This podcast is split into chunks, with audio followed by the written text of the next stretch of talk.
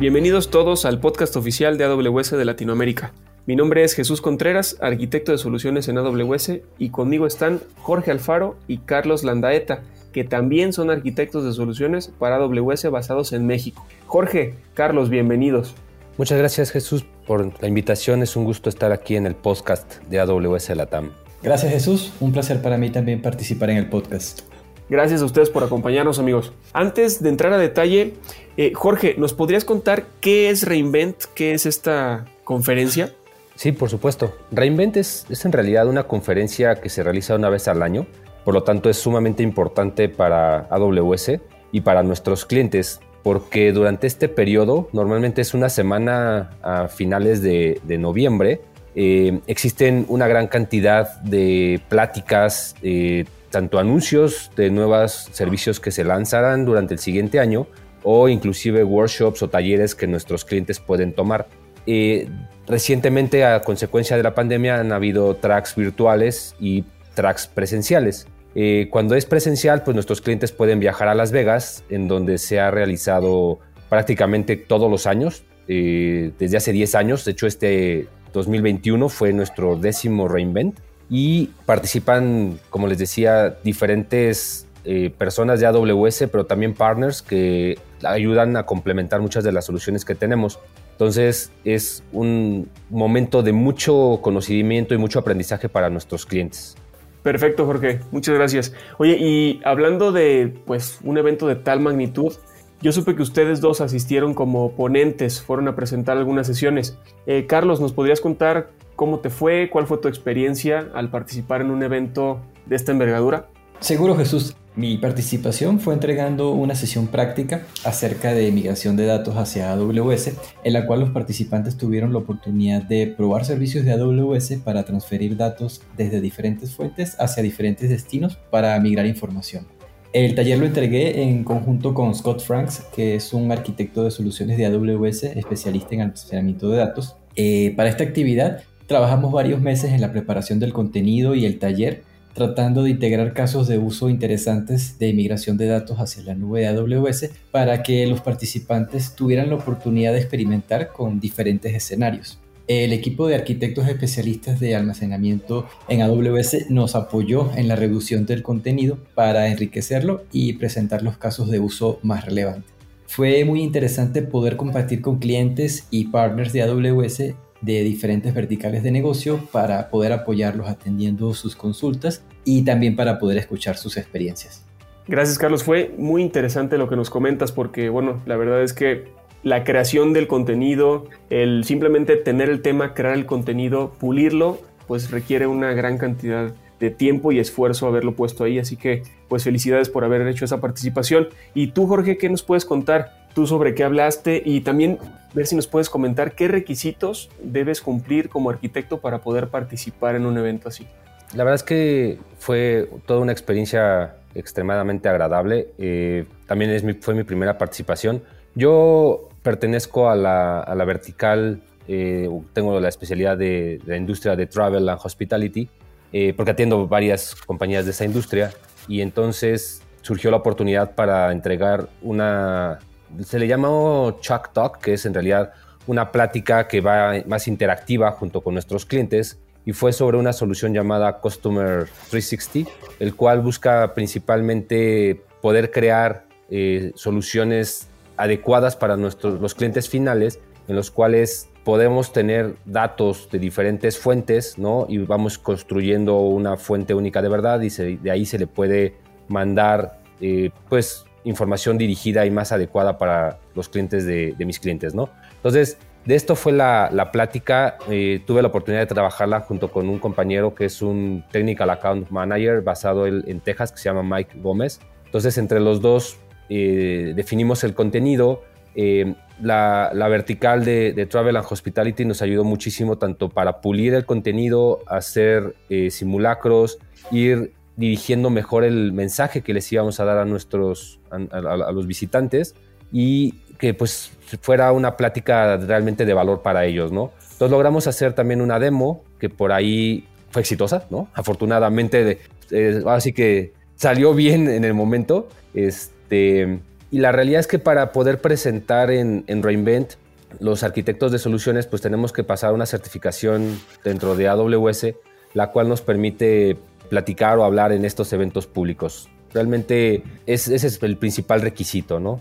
Perfecto, suena, suena muy interesante esta solución para cliente 360, específicamente para Travel and Hospitality, pero me pasan por la cabeza otras industrias que también pueden tomar ventaja de este enfoque de Customer 360 del que nos platicaste. Muchas gracias, muchas gracias George. Oye, se escucha muy interesante y además qué orgullo haber tenido la participación desde México en un evento de tal importancia a nivel mundial.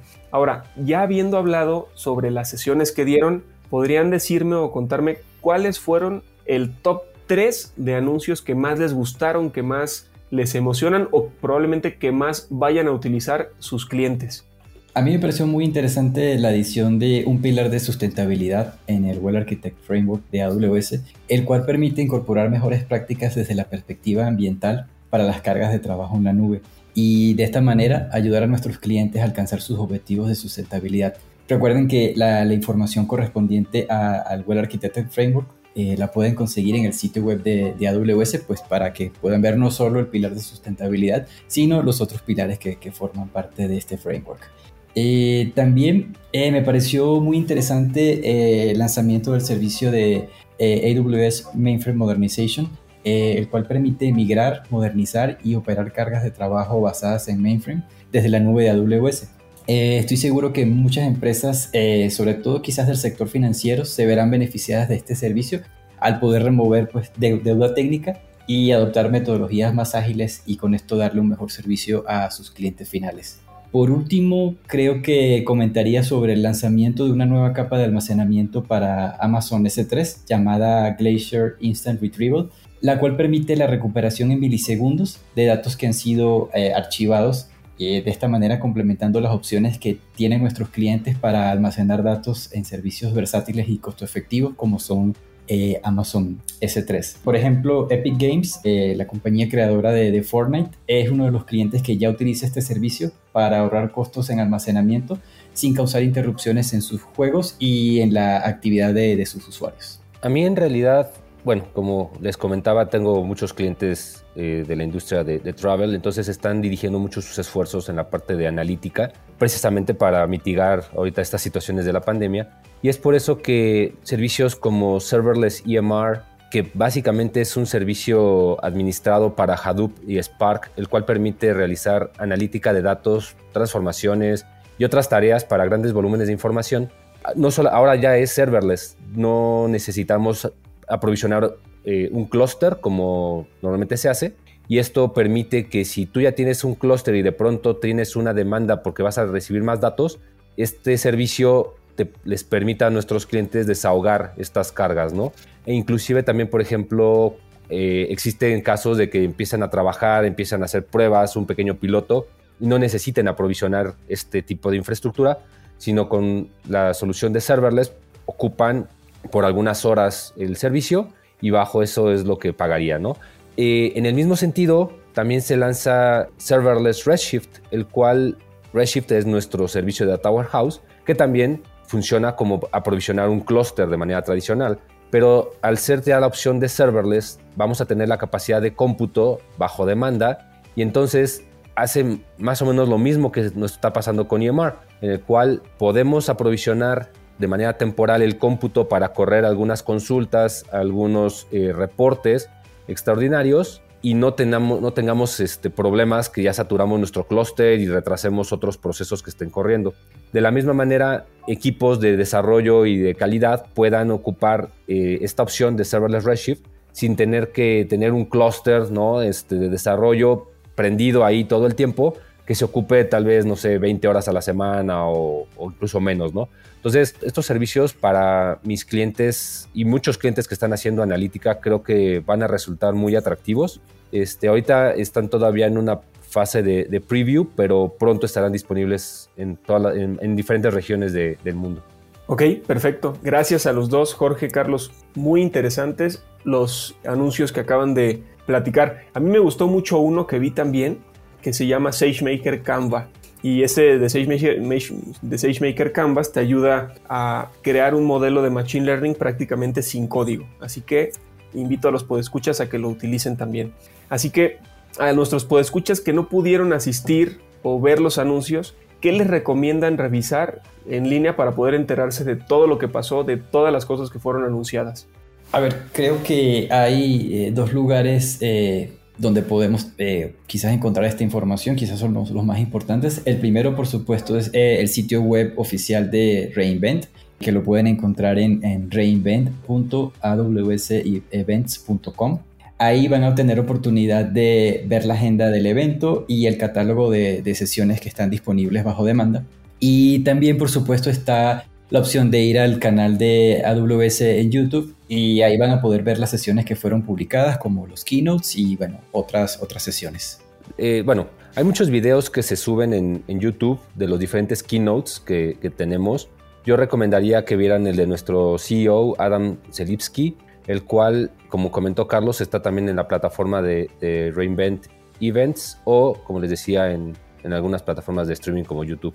De lujo, pues muchas gracias a ambos por esta información y esperamos vernos nuevamente, esperemos que en sitio, en Reinvent en 2022.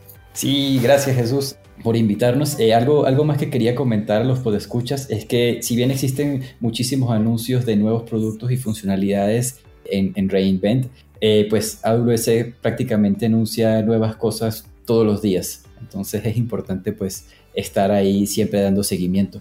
Sí, es, es, bastante notorio la cantidad de mejoras que se van lanzando a la, plataforma. Eh, entonces, ya sea que se pongan en contacto con su equipo de cuenta, eh, sus arquitectos, o bien este, estén visitando la, página de, AWS. Muchísimas gracias por invitarnos, Jesús. Perfecto. Muchas gracias a los dos, Jorge y Carlos. Muchas gracias eh, a Carlos Landaeta y a Jorge Alfaro del equipo de arquitectura de soluciones para AWS en México y gracias a ti por escucharnos. Esperamos que este capítulo haya sido de tu agrado y que toda esta información te sea útil.